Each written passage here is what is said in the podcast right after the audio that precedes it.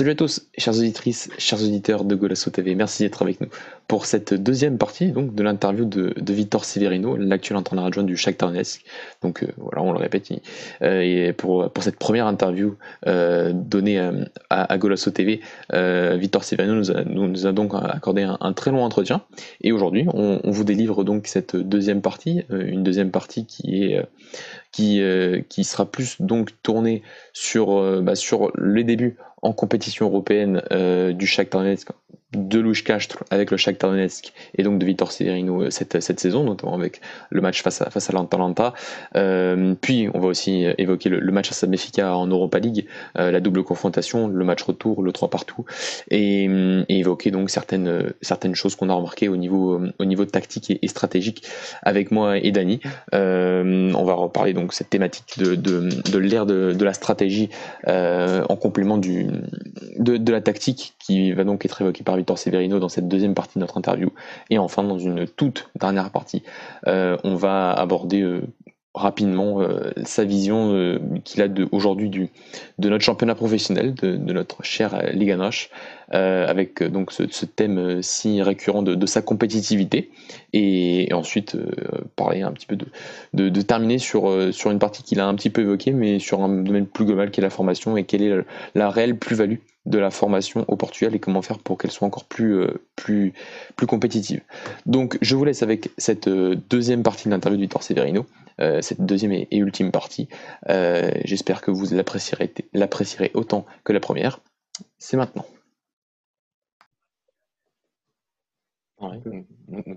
E agora, no último verão, há, a mudança pelo Shakhtar Donetsk para substituir o, o Paulo Fonseca. Um, podes, eu posso também mencionar o José Boto, o diretor desportivo do, Shakhtar, uhum, claro. que, que, contratou a vossa equipe técnica para, para a continuidade das ideias e do trabalho de, de Paulo Fonseca. Um, em, em, primeiro lugar, qual é o, um, falamos um bocadinho de, de, das suas ideias, mas qual é o, o processo e, e, e, as ideias que levou a vossa equipe técnica uh, para convencer o José Boto de uh, apostar uh, na vossa equipe técnica para, para suceder Paulo Fonseca? Olha, eu acho que tanto ele como as pessoas responsáveis do Shakhtar, e ele acho que já o disse publicamente, julgo que já o disse publicamente, mas se não o disse também não tem problema nenhum em eu partilhar isto, que, e acho, porque acho que é uma frase que revela muito daquilo que tem a ver com o que, é que o Shakhtar procura. Uhum. Ele disse que quando o Shakhtar um, contrata um treinador, ou quando decidiu contratar um treinador porque necessitaria de contratar um novo treinador, aquilo que o Shakhtar queria perceber era quem eram os treinadores que seriam capazes de jogar com uma forma de jogar que o Shakhtar acha que é mais correta para a sua equipa, noutro tipo de contextos. Ou seja, em vez de colocar a coisa ao contrário, dizer assim, quem é que eu posso contratar que chega aqui e dá continuidade a um processo? Quem é que eu posso contratar que chega aqui e que mete esta equipa a jogar desta forma? E se calhar o leque aqui pode ser mais abrangente. Ou seja, é contratares alguém, apresentares um projeto e dizeres-lhe o que eu quero que aconteça é isto. O projeto do nosso clube é este. Achas que és capaz? Ou, ou, ou sim ou não? E o clube decidiu fazer ao contrário, decidiu contratar alguém que eles já tinham observado que noutro tipo de contextos completamente diferentes conseguiu meter a equipa a jogar da forma que o Shakhtar acha que se deve jogar. E eu acho que foi isso, ou tenho a certeza que foi isso que fez com que o Shakhtar partisse para a contratação do Luís Castro. Perceber que é um treinador que chega à Primeira Liga uh, para substituir outro treinador porque o clube não estava a ter o, os resultados que pretendia e a equipa joga de uma determinada forma eu não vou dizer aqui especificamente e dizer que é a forma A, B, C ou D, porque isso é sempre relativo, como é óbvio, e não, e não é sobre isso que estamos a falar.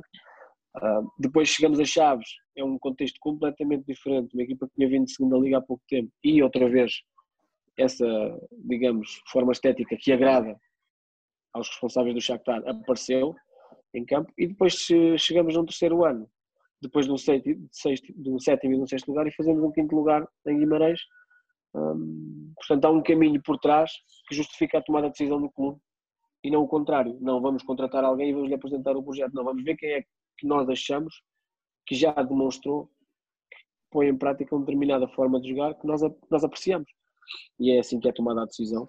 Sendo o José Boto uma pessoa muito importante nessa tomada de decisão, como é óbvio. E pronto, e a partir daí iniciou-se um uma nova etapa para nós. Depois do trabalho fabuloso do Paulo Fonseca, como é óbvio. E o trabalho de José Boto sente-se no dia a dia? O, ele tem eh, muita importância na, na, equipa? Fala com os jogadores, com, com o staff ou nem por isso?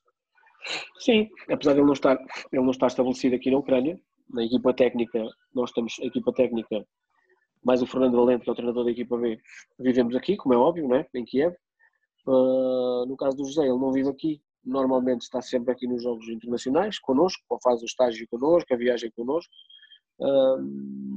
E depois durante o ano tem alguns períodos em que, em que está presente, dependendo daquilo que terá para fazer aqui, está presente em algumas reuniões, está presente em algumas tomadas de decisão, depois também tem que coordenar, uh, acima de tudo, aquilo que ele tem de fazer, uh, passa por coordenar a rede de tudo o que é observação, de scout e de tomar decisões relativamente àquilo que possam ser contratações ou não, ou simplesmente a observação e o, e o seguir, uh, perceber qual é que é o mercado e, e quais é que são os destaques ou quais é que são os jogadores que possam, dentro do perfil Shakhtar, interessar, e por isso ele não está estabelecido aqui, mas mas sim, existe contacto, obviamente, com a equipa técnica, existe contacto permanente com o clube uh, e, e, e, o clube tem muito isso, tem muito essa lógica das pessoas estarem ligadas, conectadas, porque, porque existe um projeto. Às vezes fala-se de projeto só porque sim, mas uh, no Shakhtar efetivamente existe um projeto, existe uma ideia clara do presidente, como é que ele quer que a equipa jogue futebol.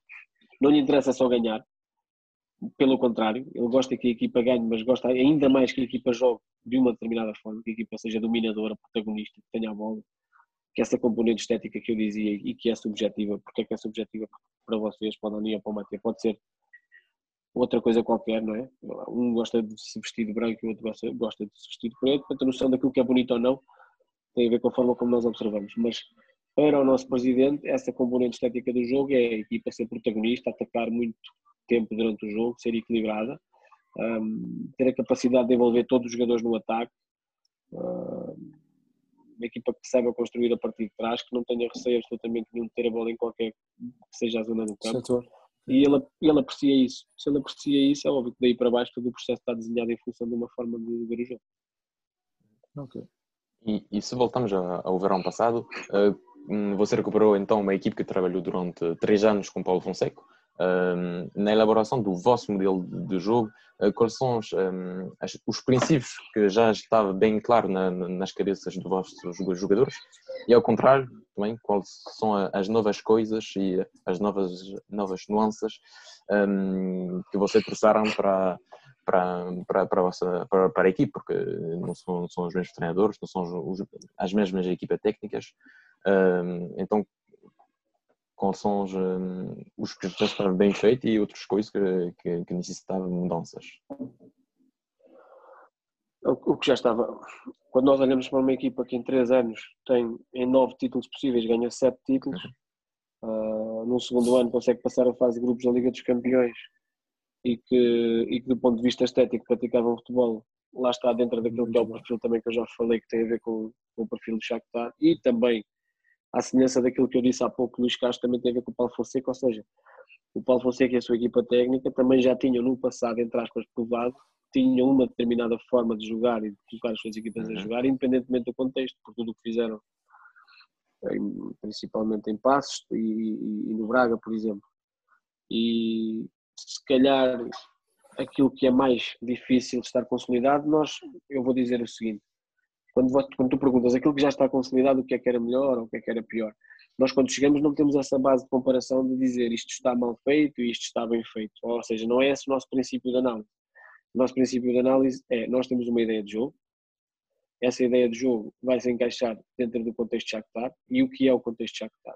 E então a parte mais fácil de alcançada, que é temos um grupo de jogadores e uma equipa que nos últimos anos foi protagonista na sua forma de jogar, na sua forma de estar, e lá está, e essa tal componente estética do jogo já existia. Portanto, para nós o caminho foi mais fácil. Agora, não existem dois treinadores iguais. Não existem dois treinadores que vejam o jogo da mesma forma. E vamos dizer se um está errado e o outro está correto. Não, não tem a ver com isso. Tem a ver com estilos de treino diferentes, hum, formas diferentes de ver o jogo, com a mesma visão de tentar chegar ao sucesso. Mas sem perder nunca esta componente que eu já vos disse de esta componente estética do jogo. Estou a tornar-me repetitivo, mas é algo que é exigido aqui seja, ao Shakhtar não lhe interessa nada, o presidente não fica nada satisfeito se a equipa ganhar 3-0, mas tiver 30% a bola, se estiver sempre a defender e ganhar em 3 contra-ataques. E vocês vão me dizer, ah, mas isso é rendimento, é futebol, é equipas que jogam assim, eu não estou a criticar isso. Eu estou a dizer é que esse não é o nosso caminho, nem o do nosso presidente, nem o da nossa uhum. direção. Seja, uhum. já está, não tem interesse nenhum nisso. Portanto, essa, mais fácil se está alcançado. Temos jogadores com esse perfil, com essa personalidade, que já cá estavam. Ao contrário de outros clubes, se vocês olharem para o plantel do Shakhtar, poucas coisas mudam, de ano para ano, poucos jogadores entram, poucos jogadores saem, não, não é fácil um jogador sair do Shakhtar, uh, porque, porque normalmente tem um bom contrato no Shakhtar e, e é difícil o presidente também, felizmente, um, tem as ideias muito, muito bem consolidadas na sua cabeça e se alguém quiser chegar aqui e contratar um jogador ao Shakhtar, tem que pagar. Se não pagar o valor que é pedido, o jogador simplesmente não sai. É tão simples quanto isto. Uh, não existem esse tipo de problemas, felizmente. E isso permite ter uma coisa que não existe em muitos clubes, que é vocês olham para a equipa deste ano e do ano passado e ela não é assim tão diferente. A maior parte dos jogadores já cá estavam. Uh, já entrou com o Noplianca e não entrou logo no início. Uh, entrou... o TT também? O TT já tinha chegado no ano passado com o Paulo. Ah, no ano passado, está bem. O Dodô, o Dodô tinha estado connosco em Guimarães, Guimarães. já era jogador do Shakhtar. Uh, não, também isso, isso também era uma pergunta que tinha. É, isso também foi uma ajuda, se calhar, o facto de ter o Dodô no ano passado Mesmo. em Guimarães e de, assim, se calhar, facilitar os contactos entre você e, e o Shakhtar? Porque, porque o Paulo Fonseca... Uh, não sei, sinceramente. Acho que pode ter sido uma coincidência. O Vitória, o Vitória acaba por ser um clube procurado, não só pelo Shakhtar, mas por muitos clubes acaba por ser um clube procurado para colocar jogadores jovens em empréstimo. É um clube atrativo porque pela sua dimensão, porque joga, joga todos os anos para, para a Europa, para tentar ir à Europa. E é, se tu conseguires emprestar um jogador que queres ver crescer a um clube como a Vitória, sem desrespeito para, para, para, outro, para outro clube qualquer, mas é mais vantajoso. O jogador pertence a um clube que joga para ser campeão e para passar a fase de grupos da Liga dos Campeões, é o objetivo, seja para ganhar títulos ou para chegar o mais longe possível nas competições europeias, passar a fase de grupos da Liga dos Campeões, etc. E se tu queres que esse jogador cresça e, que, e achas que é um espaço de empréstimo que é bom para ele, preferencialmente vais tentar colocá-lo num clube que possa lutar por objetivos também de cima da tabela, que possa lutar, por exemplo, como a Vitória todos os anos faz pela Liga Europa e portanto o Dodô estar num clube como a Vitória, ainda por cima com toda a pressão, entre aspas, que existe dos uhum. próprios adeptos uhum. na cidade de Guimarães, é um contexto de, de, crescimento fantástico. E foi um bom, um bom contexto para ele, porque senão talvez tenha facilitado o contacto, mas este ano o Vitória tem novamente um jogador do Shakhtar emprestado, que não está a ter muitos minutos, um, mas claro, lá está, depois é, o Dodô também não teve muitos minutos Sim, na Vitória connosco, começou, fez alguns jogos, depois teve muito tempo sem jogar, estava a jogar o Sacco, uhum. No final jogou dois ou três jogos como titular. E, e neste ano no Shakhtar também não começou a jogar e de repente, hum. E de repente e, começou a jogar e, e, lá está. Os jogadores jovens têm um bocadinho isto. E também tinha uma pergunta uh, com o jogador, era com o caso se o seu empréstimo no início do ano foi uma coisa, uma decisão vossa ou da direção e porquê que ele voltou finalmente? Foi por causa das lesões ou porque todos sabemos que é um grande jogador, finalmente tem um grande potencial e não sei, achei estranho o, facto de ele voltar ao Shakhtar, porque por mim até podia fazer uma segunda parte com um Sporting interessante, até com a chegada do, do Rubem Amorim, não sei. Quer dizer, lá está, foi o que eu disse. Ah, nós, nós eu não, não posso falar especificamente dessa tomada de decisão, porque é uma questão de respeito e o Sporting tomou a decisão pois. e isso tem a ver com o Sporting e com o Shakhtar, não tem nada a ver com, connosco e com treinadores. Se vocês repararem, o perfil do Shakhtar é o seguinte: um, estava a dizer, o Shakhtar normalmente tem jogadores que já têm muita experiência. Nós temos jogadores com 27, 28, 30 anos. Temos jogadores como o Júnior Moraes, o Tyson, o Marlos, o Stepanenko, o Piatov. E depois temos jogadores como o TT, o Marcos António, o Dodô, o Solomon, jogadores com 19 anos, 20 anos. Exatamente, entre outros Matvienko. Ou seja, como eu vos disse há bocado, por existir esta questão de projeto também não se fazem contratações e por isso é que o José Boto também é uma pessoa, e vocês já falaram nele, importante, muito importante nesse aspecto, porque a visão do presidente e a visão do, de quem manda no clube tem muito a ver com isso, ou seja, quando se contrata um jogador, contrata-se a pensar naquilo que é o futuro do Shakhtar. E, e normalmente contrata-se a idade mais jovem porque tentamos procurar aquilo que são os jogadores que podem interpretar esta ideia de jogo e que se podem valorizar aqui quando eles são mais novos. Porque se os tentarmos contratar quando eles tiverem 24 ou 25 anos, uh, o investimento vai ser 3 ou 4 vezes superior. Então existe essa visão de investimento, sim, mas uh, de investimento tentando contratar os jogadores quando eles são ainda mais jovens. E isso dá-nos outra coisa, que é a possibilidade de eles se adaptarem e se aculturarem àquilo que é o Shakhtar com alguma facilidade. Vêm para aqui também, de certa forma, jovens. Um, e, e, se vocês olharem para, para as equipas do Shakhtar, falaram do jogo contra o Benfica, uh, em Lisboa, por exemplo, jogou Marcos António, Dodô e Matvienko, por exemplo. E depois uhum. também tínhamos no mesmo, no mesmo 11 o Tyson, o Magos e, e o Júnior Moraes. O Patrick também. O, o Patrick, Patrick Exatamente, uhum. sim. Que é um jogador que, em termos de idade, está aí numa posição intermédia.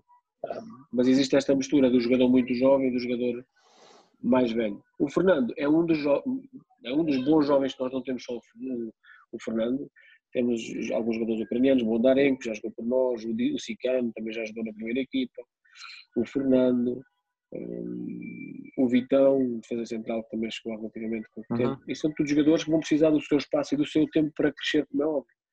E esse espaço vai passar por jogarem na primeira equipa, por treinarem sempre com a primeira equipa, por jogarem na equipa B, alguns por processos de empréstimo e depois já sabemos como é que funcionam os processos de empréstimo. Há uns que correm melhor, e é, que, é que o clube pretende quando empresta um jogador, que ele jogue muitos minutos. Mas nem sempre isso acontece e é um processo normal. Ele foi emprestado, acabou por ter ali alguns problemas uh, também de saúde no momento em que, hum. em que ia regressar e, e pronto, as coisas não correram da melhor forma para ele, não teve os minutos também que ele desejaria ter tido. E houve uma decisão e os dois clubes decidiram que o melhor era ele regressar, regressou, estamos muito satisfeitos com ele, está num processo de crescimento, é um jogador muito jovem, com muito espaço para aprender e para crescer e tem trabalhado connosco. e é assim. E, e... Deixa eu ver, deixa eu ver como. Eu queria hum, agora hum, falar do, do, de, hum, das competições europeias e da Liga dos Campeões eh, este ano, porque o sonho foi atingido este ano para, para o professor Luís Castro. Qual é a sensação de, de, de atingir este objetivo da Liga dos Campeões? E também tinha uma pergunta sobre um, um, o adversário na Liga dos Campeões, a Atalanta, que é uma equipe que, que, que está a fazer uma grande época. Uh, qual foi a, preparação destes dois jogos frente à Atalanta, uh, de uma equipe também muito bem orientada, muito bem uh, com também dinâmicas muito específicas, como as subidas dos defesas centrais e exteriores para criar superioridades numéricas na largura. sobre este jogo, foi, foi difícil preparar a Atalanta e sobre o sentimento de jogar a Liga dos Campeões sentimento de chegar à Liga dos Campeões para nós foi, como eu vos disse, desde aquela entrada no Rio Ave, em que havia um bocadinho essa visão e esse sonho de daqui a pouco vamos trabalhar para tentar chegar à Liga dos Campeões. Um, por isso foi atingir um sonho para todos, para a equipa técnica e num objetivo, não só de um sonho, mas de um objetivo. quando nós trabalhamos concretamente e estamos no futebol, as coisas também não acontecem por acaso e só porque nós escolhemos com elas. Claro que é preciso ter alguma sorte no caminho, mas é preciso ter ideias e tipo, tens de trabalhar em função dessas ideias e ter essa tal coerência. Há bocado nós falámos sobre aquela história de estar cinco jogos em chaves e e de ter um ponto. Uhum. E depois o, Dani até me perguntou e como, é que, e é, como é que se faz depois, como é que se motiva um grupo ou como é que se convence os jogadores uh, quando tens um ponto. Lá está. Imagina que a tomada de decisão da equipa técnica tenha sido optar por uma forma completamente diferente de jogar. E até tínhamos sucesso e até ganhávamos, mas passávamos a ser uma equipa digamos que diferente, não vou estar aqui a colocar nenhum rótulo. Se calhar a tomada de decisão do Shakhtar para tratar esta equipa técnica já não tinha, já não tinha acontecido, porque o Shakhtar andava claramente à procura, como eu também já vos disse, de um determinado perfil de treinadores e de um determinado perfil de jogo das suas equipas. Um, por isso sentimos que foi um objetivo alcançado e que trabalhámos muito para ele, obviamente, e que tal sonho foi alcançado.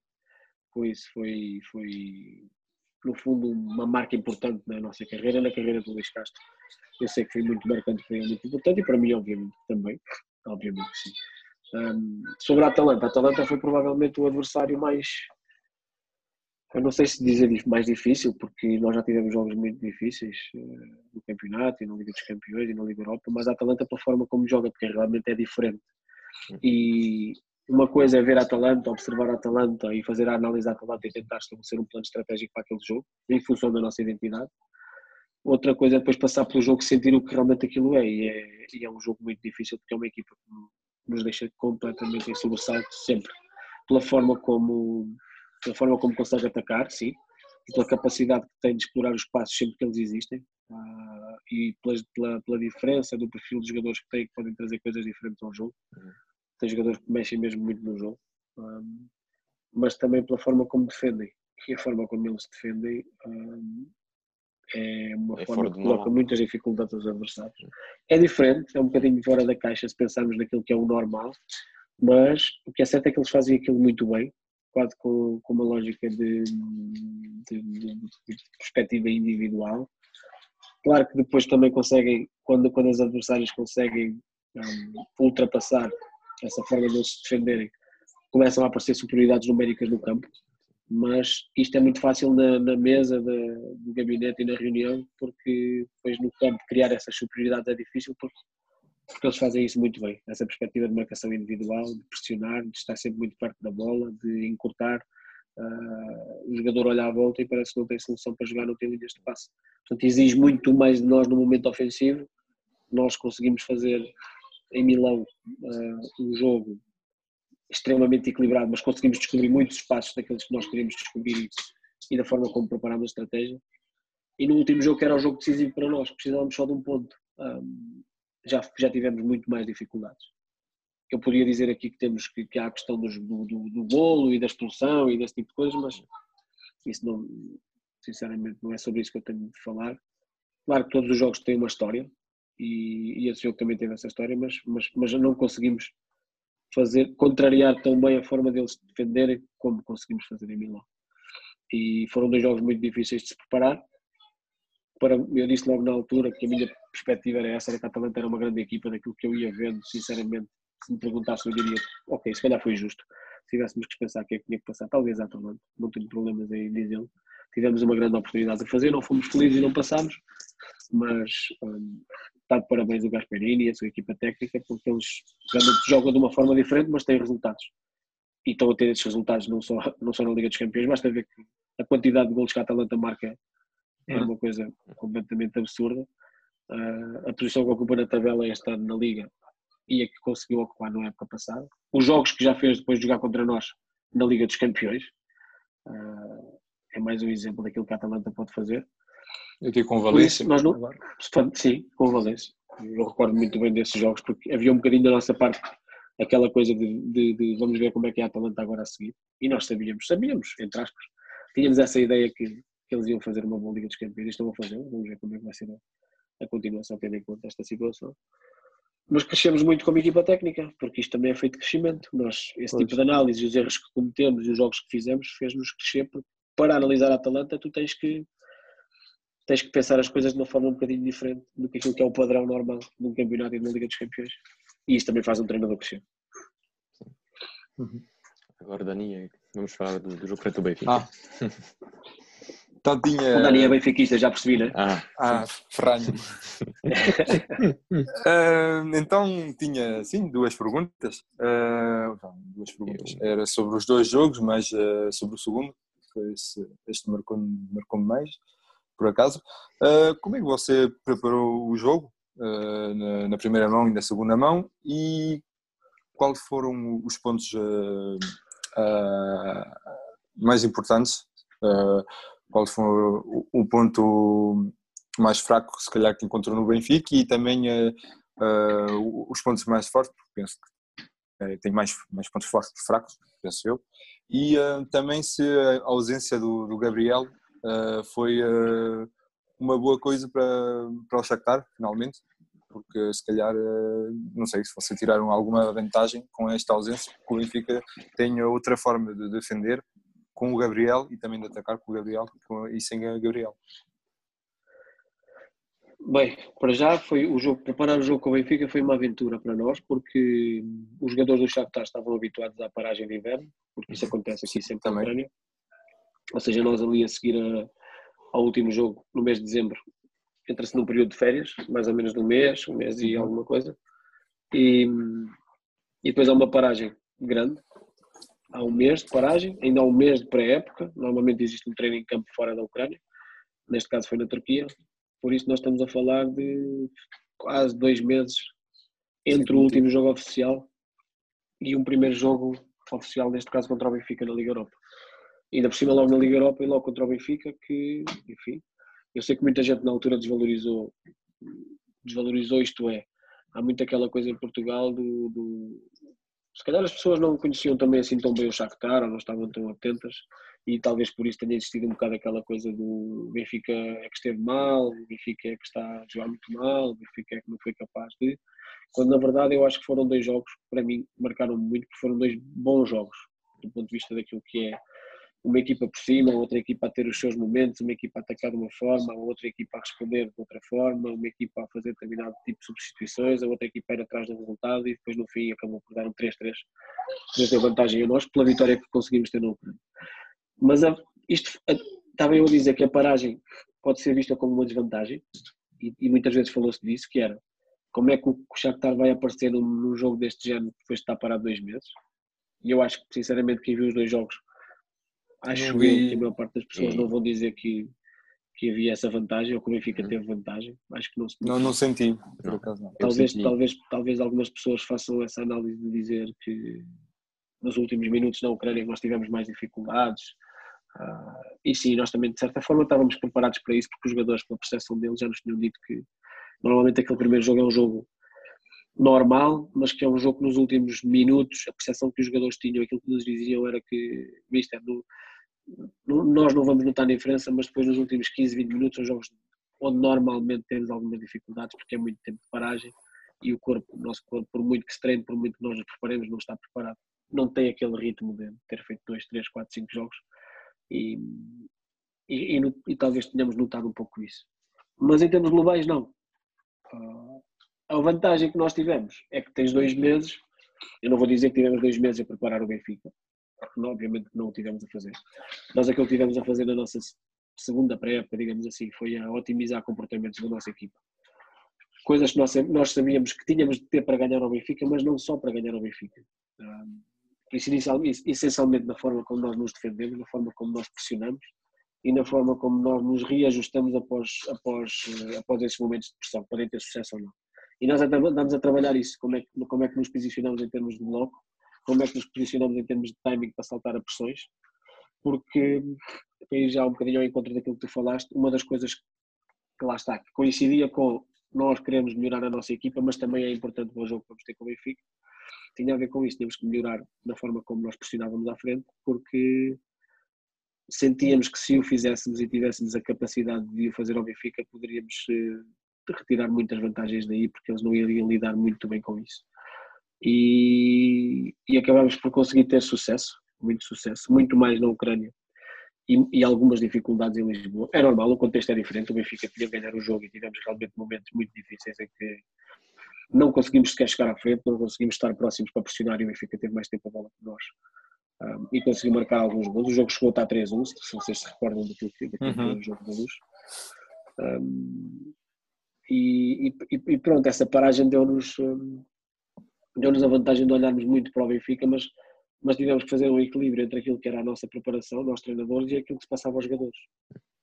Concluindo, nós não podíamos andar dois meses a falar do Benfica todos os dias. O que nós andámos a fazer foi otimizar os nossos comportamentos e os jogadores sabiam perfeitamente quando chegasse ali a 10 dias do jogo, nós íamos, aí sim, tendo em conta tudo aquilo que construímos na pré-época, eu já disse que principalmente andamos, não só, mas que, mas que andamos a tentar reforçar muito comportamentos defensivos e do momento em que a equipa não tem a bola. Um, acrescentamos algumas nuances de construção, nomeadamente de construção a três e da forma como nós nos montávamos e nós nos equilibrávamos para, para construir a três e fizemos muito isso, mais no jogo da Ucrânia, porque sabíamos que também poderíamos retirar vantagem daí tendo em conta a forma como o Benfica se defende e como o Benfica pressionava e com a falta de alguns jogadores, como tu já falaste. E pronto, tudo isto tem a ver com aquilo que é o plano estratégico, mas nós achamos, e eu acredito muito nisso, que uma equipa vive muito daquilo que é a capacidade estratégica de entender o adversário, mas que só é capaz de pôr isso em prática se tiver personalidade, identidade e princípios. Porque se não o tiver, passa a ser uma equipa que, quer dizer, que cada, cada jogo veste uma roupa, percebes? A cada jogo. Agora temos este adversário e vestimos esta roupa, agora temos este adversário e vestimos esta, agora temos este e vestimos esta. Então andamos a reagir àquilo que o adversário faz. E, e não, tem que existir obviamente uma base forte daquilo que é, uma, que é uma equipa, uma identidade, um determinado conjunto de princípios que depois são otimizados em função daquilo que é um, que é um adversário. Ou seja, tendo a forma, Benfica constrói desta forma, como é que nós podemos um, condicionar essa construção pressionando? O Benfica ataca desta forma, como é que nós podemos equilibrar-nos para que eles ataquem menos vezes dessa forma ou para que nós possamos ter sucesso a defender dessa forma?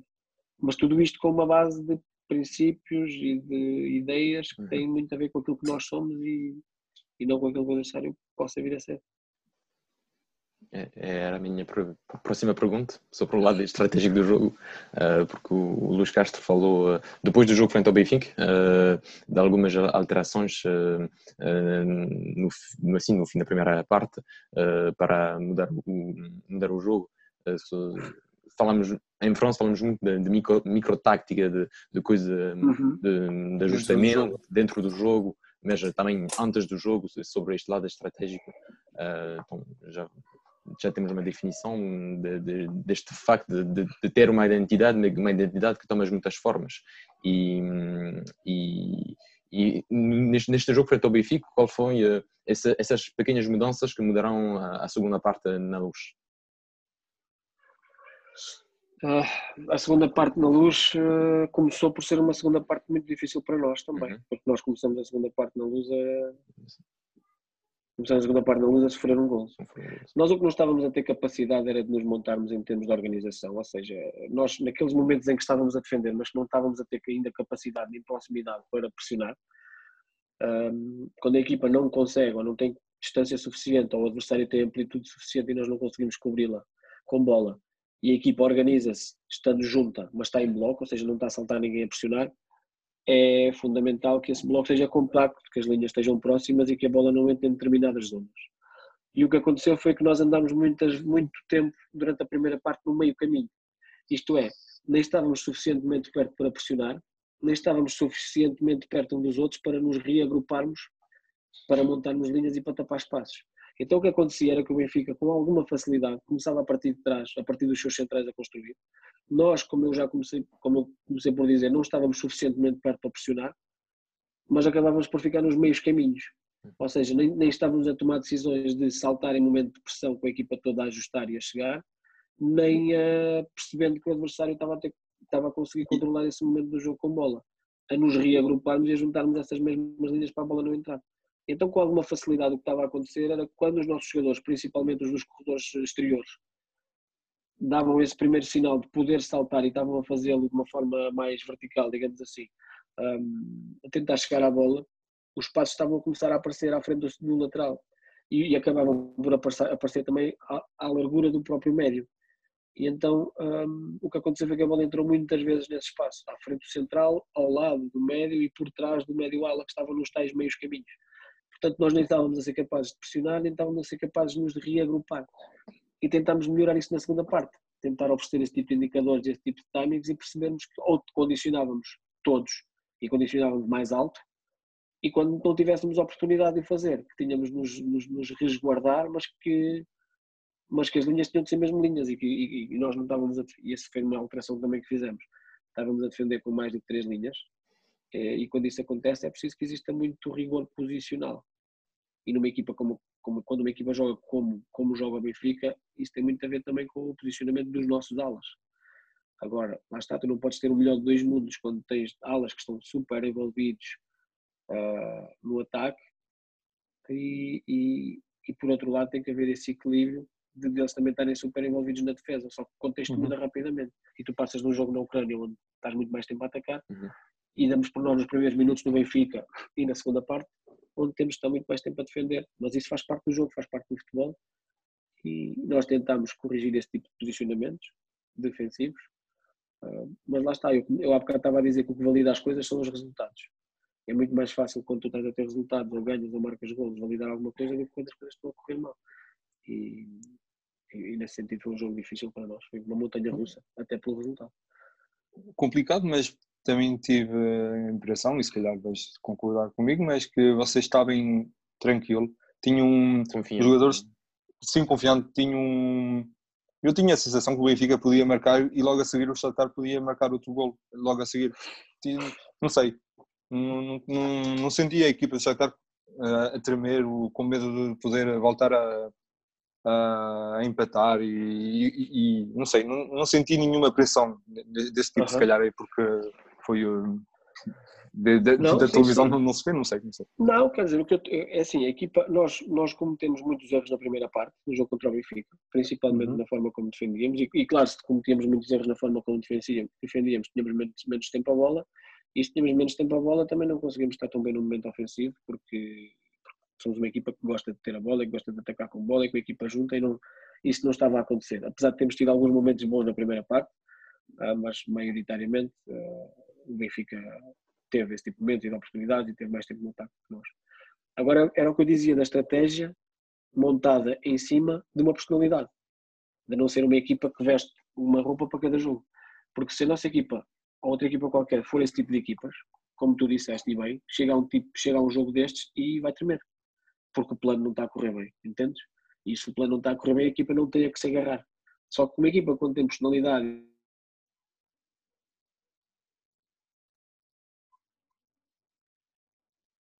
nenhum sentimos a nossa equipa, como estás a dizer, a tremer. Porque lá está, porque sentimos que tem sempre a que se agarrar. Quando tu trabalhas em função de determinado grupo de princípios, ah, de regras, digamos assim, de ocupação de espaços e, e de valores, e quando a equipa assimila isso, existe um plano estratégico, mas esse plano estratégico está sempre montado em cima de uma identidade. E quando é assim, claro, a equipa sente-se muito mais tranquila e mais segura no jogo e, e- eu acho que se reflete um bocadinho no jogo do, do Benfica. Porque ao contrário daquilo que as pessoas pensam, também não, não é só nos jogos da Liga Europa que nós temos dificuldades. Nós no último jogo do campeonato até o perdemos com o Osório. Sim, perderam. Já tivemos jogos muito difíceis no campeonato. Uhum. E, mas claro, a Liga Europa e a Liga dos Campeões é um contexto diferente, é mais difícil. Está bem. Ok. Então, eh, Eu tenho se- uma, outra pergunta sobre o facto deste ano eh, ser a primeira época com competições europeias. Eh, eh, ainda, eu, eu, eu acho que, que deve mudar alguma coisa na periodização da, da semana desde o, desde o início da, da temporada e também com este facto de, de sempre jogar fora. Não sei se podemos dizer assim, mas com esta longa viagem de, de Kiev até Kharkov, um, como aproveita este tempo de viagem e se, e se um, a análise de vídeo, já sabes, já sabes que, que é muito importante, mas aí não é mais importante agora com o facto de ter pouco tempo entre jogos e, e para dar as ideias do, do próximo jogo aos jogadores, de, de utilizar este tempo muito, muito precioso. Essa parte, vocês conseguem ouvir-me bem? sim, sim. Sim, sim. essa parte logística realmente hum, no início não é fácil habituar-nos a isso, mas, mas confesso que o clube está tão bem montado e tão bem organizado que acabas por não te aperceber disso porque as coisas acontecem de uma forma muito suave. Nós temos que fazer sempre uma hora de avião para jogar em casa. Isto parece, para quem ouve de fora, parece uma coisa assim meio assustadora, não é? Porque temos que ir para o aeroporto, aquele processo todo, mas as coisas estão muito agilizadas, estão muito bem montadas. Nós chegamos ao aeroporto, temos uma zona especial só para nós, esperamos muito pouco tempo, temos um avião que é só para o Shakhtar e, e numa hora estamos em Kharkiv e, e, e pronto, e fazemos estágio lá e acabamos por jogar lá. Portanto, andamos sempre nisto, mas a logística está bem montada. Temos muito tempo para trabalhar, é verdade, nas viagens, no avião. Quem trabalha muito e quem aproveita muito esse tempo é o nosso analista, porque, como tu disseste, quando não há muito tempo, todo, todos os espaços para trabalhar são aproveitados. E ele é muito, ele já disse isso, e, e às vezes até a brincar que passa mais tempo a trabalhar no aeroporto e no avião do que em casa. Claro que não é bem assim, porque ele tem mesmo muito trabalho e vocês sabem disso. Quem trabalha na análise tem muito.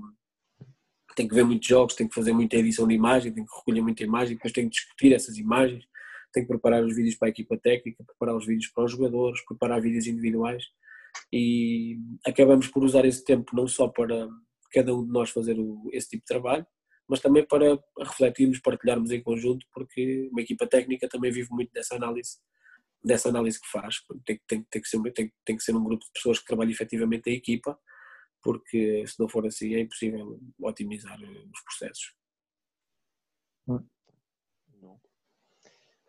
Então, Dani, temos a última parte. Uh, não sei se queres começar sobre. podemos, posso apresentar. Uhum. Uh, então, a última parte é sobre o, o, futebol, o futebol português. Queríamos fazer uma, uma comparação com o futebol ucraniano. E depois também ver o, também o estado geral do futebol português, a tua opinião, e ver também uh, o que tu achas da nossa formação, aposta nos jovens e, e pronto, assim. Então, para começar, uh, achei que tinha se calhar um, em Portugal há uma conversa que o campeonato está se calhar menos competitivo e que há um impacto finalmente na Europa que se sente uma, uma, cada vez mais, vê-se no, no Benfica que ano após anos ultimamente é mais complicado, não, não tivemos muito, muito bons resultados e, e uh, apontou-se o dedo ao facto do campeonato ser menos competitivo, o que para mim é, se calhar é falso.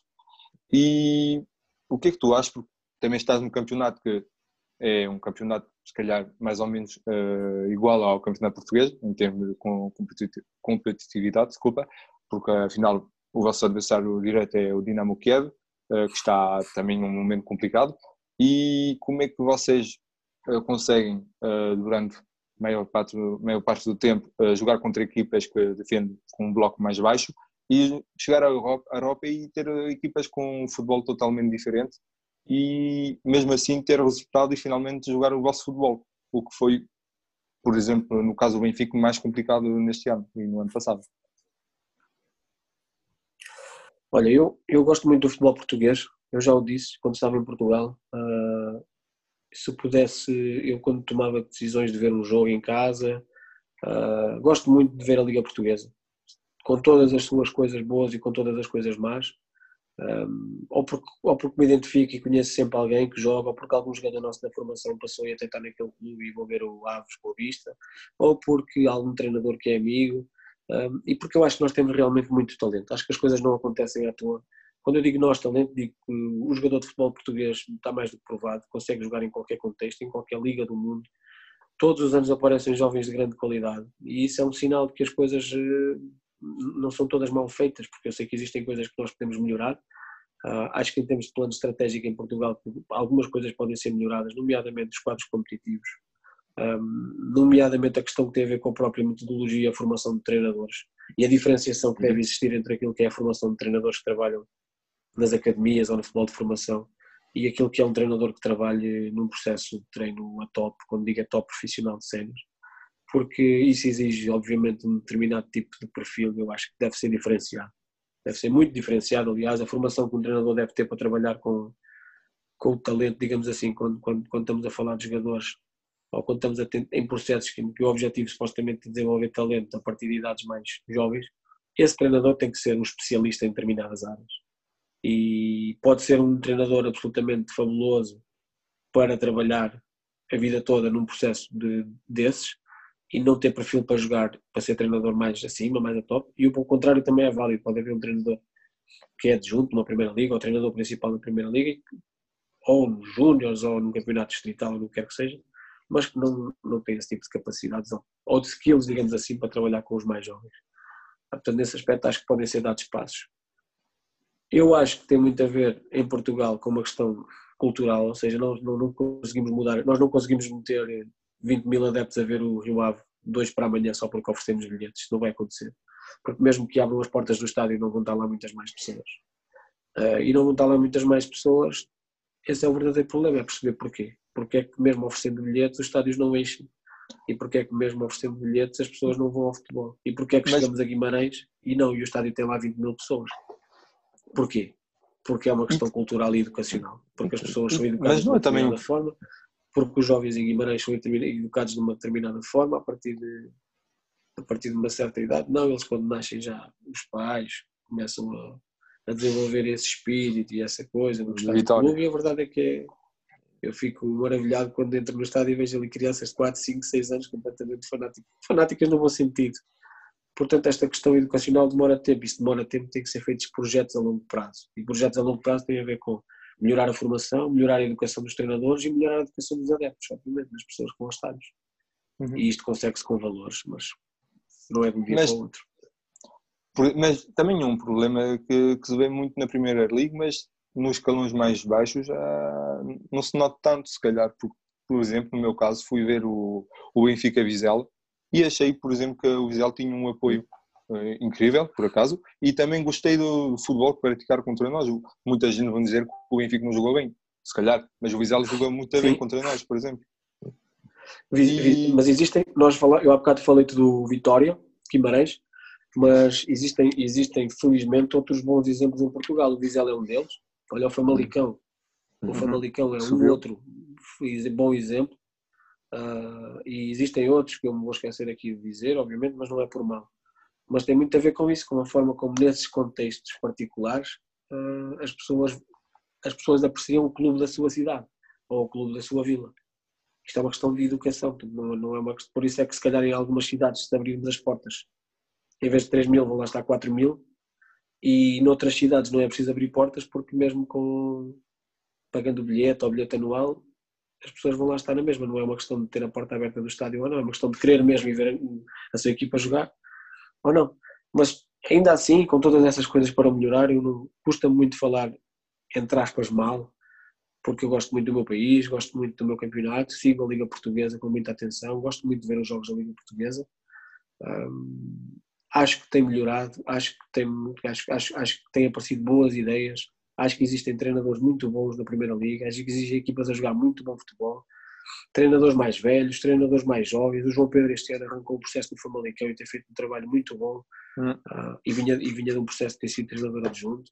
O Carlos Carvalhal, por outro lado, tem um perfil mais sénior, que já passou por muitos clubes, tem muito mais experiência e chegou e também está a fazer um trabalho muito bom no Rio Ave, que depois joga um futebol muito agradável e tem tido resultados.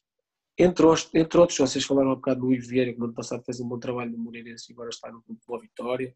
O Bruno Lage apareceu muito jovem, entre aspas, para o treinador principal e fez o que fez no ano passado com o Benfica. O Sporting contratou um treinador jovem, que fez um trabalho muito bom no Braga o Futebol do Porto, enfim, conseguiu, depois de muitos anos de, de algum insucesso, contratar o Sérgio Conceição e com uma forma diferente de ver o jogo, tendo em conta isto que falámos até aqui, ou esta forma mais estética de ver o jogo. Teve muito sucesso e, sendo muito coerente, fez um, um bom trabalho no Clube do Porto. Por isso, existem muitos exemplos bons um, e eu, respondendo à tua pergunta, sigo com muita atenção o nosso campeonato, porque eu gosto, me dá prazer ver o jogo enquanto não enquanto profissional de futebol, mas enquanto adepto, gosto muito de ver a Liga Portuguesa.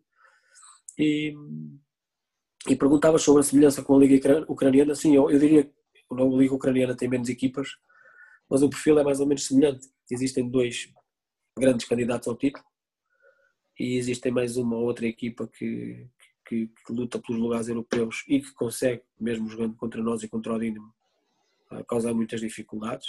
Estou a falar, por exemplo, do Zória, do Alexandria, que são equipas que são muito difíceis de bater, principalmente em casa. Um, mas, mas sim, existem algumas semelhanças entre os dois campeonatos. Ok, e, mas, mas, então os resultados europeus dos clubes portugueses uh, não, não, é mais um, um, um facto do, do trabalho dos clubes do Porto, do Benfica, do Sporting que a competitividade da Liga Nós talvez. Um, estavas a dizer o facto de não, não conseguirmos ter resultados na Europa, é isso, os clubes portugueses? Uhum, sim. Um dos, um, um, dos fatores tem a ver com isso, com a falta de competitividade, mas depois poderão dizer que uma, uma equipa como o Shakhtar tem uma liga onde é tem dominado nos últimos anos e tem tido algum sucesso europeu.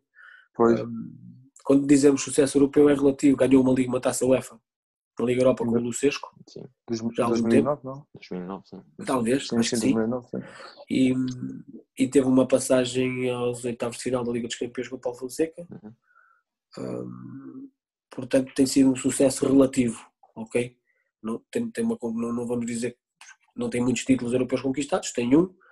um tem depois a disputa da Supertaça Europeia e tem tido algumas passagens aos oitavos, aos quartos de final Uh, e em Portugal, infelizmente, este ano as equipas foram todas eliminadas uh, nos, nos oitavos, salvo erro, Sim. algumas antes. Mas uh, acho que também não é fazermos essa avaliação linear e dizer que as equipas não passaram porque o campeonato português não, não tem uhum. qualidade também. Uhum. Pode ser muito redutor. Não pode Sim, ser muito porque... redutor porque a verdade é que temos que ver que do outro lado existem adversários, existem adversários competentes e quer dizer, o Benfica foi eliminado pelo Shakhtar, foi eliminado por uma boa equipa, uma grande equipe que, que tem bons jogadores, que tem um projeto bem definido, bem, bem delineado e portanto eu disse logo no início que achava que ia ser equilibrado e que podia passar para qualquer lado. Se calhar o adepto português que não conhece tão bem o Shakhtar achava que não, que era muito acessível. O Futebol Clube do Porto foi eliminado também por uma equipa boa, quer dizer, uma equipa com muita Sim, qualidade. Leverkusen, sim. Sim, E o Braga, o próprio Braga, foi eliminado por uma equipa que sinceramente também não me surpreendeu que tenha tido essa capacidade. Não, já tinha de mostrar contra o Porto. contra o Porto. Exatamente. Sim. E a forma como joga e, e as ideias estão muito bem definidas. É uma equipa que causa dificuldades aos seus adversários. Ou, ou seja, então penso que temos o mesmo ponto de vista e mais um problema, se calhar, Claro. do projeto do- dos grandes, porque afinal, quando vemos eh, neste ano, até o Braga e o Guimarães fizeram uma, uma boa época europeia. O Braga fez um jogo contra o Besiktas, o Wolver- o Wolverhampton, Wolverhampton. e contra quem? Eh, Quem é- o quem que Slovan era- Bratislava. Sim. E o Guimarães te- te- teve também um, um grupo muito, muito, muito forte, com, com o Arsenal, Sim, o Frankfurt, e, e jogaram bem. E o, o Vieira conseguiu eh, impor o seu futebol e jogou bem. Afinal, não é, não é só um problema, se calhar, não é um problema, se calhar, dentro do campeonato, é mesmo, se calhar, um, um, um problema é, calhar, é também a sorte e também um, o planeamento de uma época do, do- dos grandes, porque atualmente penso que já vimos os grandes em, na Europa com prestações maiores, penso eu. E depois a seguir então era sobre a formação. Também há, há muitos, ouvimos muitas pessoas a falar da formação, da aposta à formação, porque é que A ou B não joga, porque é que o C joga nesta posição. E queria ter o teu, a tua opinião para ti. eh, qual é a altura, o momento certo onde tu, tu vais dizer, ó, é o momento para, para, para lançar o Porto, ele pode jogar, ou então ainda é cedo, tem de provar mais, tem de jogar mais se calhar na B, em Portugal, por exemplo, uh, ou então tem, tem de ser emprestado. Como é que tu fazes, uh, consegues fazer a, a avaliação do, do, jogador? Só para... Existem, existem duas, duas ou mais, mas normalmente um jogador pode surgir, ou, ou num clube pode surgir a aposta na formação por pura necessidade, às vezes não tem nada a ver com projeto, tem a ver com falta de capacidade, de liquidez, de capacidade para contratar, e de haver uma necessidade elevada de se meter os jovens da, da equipa B ou da equipa de juniors a jogar na equipa principal. Não vou dizer que isto é algo que seja mau, que seja negativo, claro que não é negativo, mas uh, há um risco que se corre. Há um risco que se corre porque nós não podemos lançar os jovens todos ao mesmo tempo na equipa. Nós no Shakhtar temos muitos jovens, se, se vocês repararem na ficha de jogo contra o Manchester City, a equipa que acabou e que ficou em campo a jogar, vocês se contabilizarem a quantidade de jogadores que estão ali com 18, 19, 20 anos, são muitos. Um, mas porquê? Porque há um plano estratégico de os colocar na própria competição e no jogo. Como, eu, como vocês disseram no início, o Dodô vai uma época inteira para Portugal, joga pouco, chega à Ucrânia, quando começa a jogar a pouco e pouco e de repente está a ser titular na Liga dos Campeões. Portanto, é um processo gradual. Mas por isso é que eu dizia, uma coisa é, mas nós não temos essa necessidade, entre aspas, ou seja, nós não somos obrigados a colocar os jogadores mais jovens porque nos falta jogadores ou porque nos falta capacidade de investimento e que exista uma visão clara do clube, por exemplo, ter um jogador numa posição que tenha 30 anos e o Shakhtar contratar um jogador de 18 anos de grande destaque para prepará-lo para o futuro, mas o Shakhtar contrata não é para ele chegar e ser titular no clube, não é esse tipo de contratações. Ou seja, o Shakhtar contrata e é capaz de pagar 15 ou 16 ou 17 milhões por um jogador que tenha 18 ou 19 anos e sabe que está a preparar alguém para uma posição, mas esse jogador vai ter 1, 2, 3, 4, 5 anos. E daqui a 3, 4, 5 anos, quando algum jogador se retirar ou se reformar porque está na idade e, vai deixar de jogar, nós temos alguém que foi contratado com 18 anos, mas que entretanto tem 22 e que jogou 20 minutos na Liga dos Campeões aqui, que jogou um jogo interno na Liga Europa ali, que jogou na Liga Ucraniana 5 a 6 ou 7 jogos e esse é um processo gradual de formação e de implementação dos jovens numa equipa principal.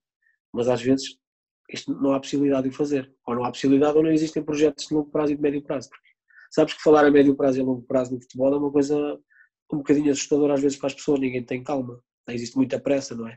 O adepto quer é ser campeão e para além de querer ser campeão, quer os jovens na equipa principal. Hum. Acha-se que é uma coisa muito bonita que é, queremos ter jovens na nossa academia.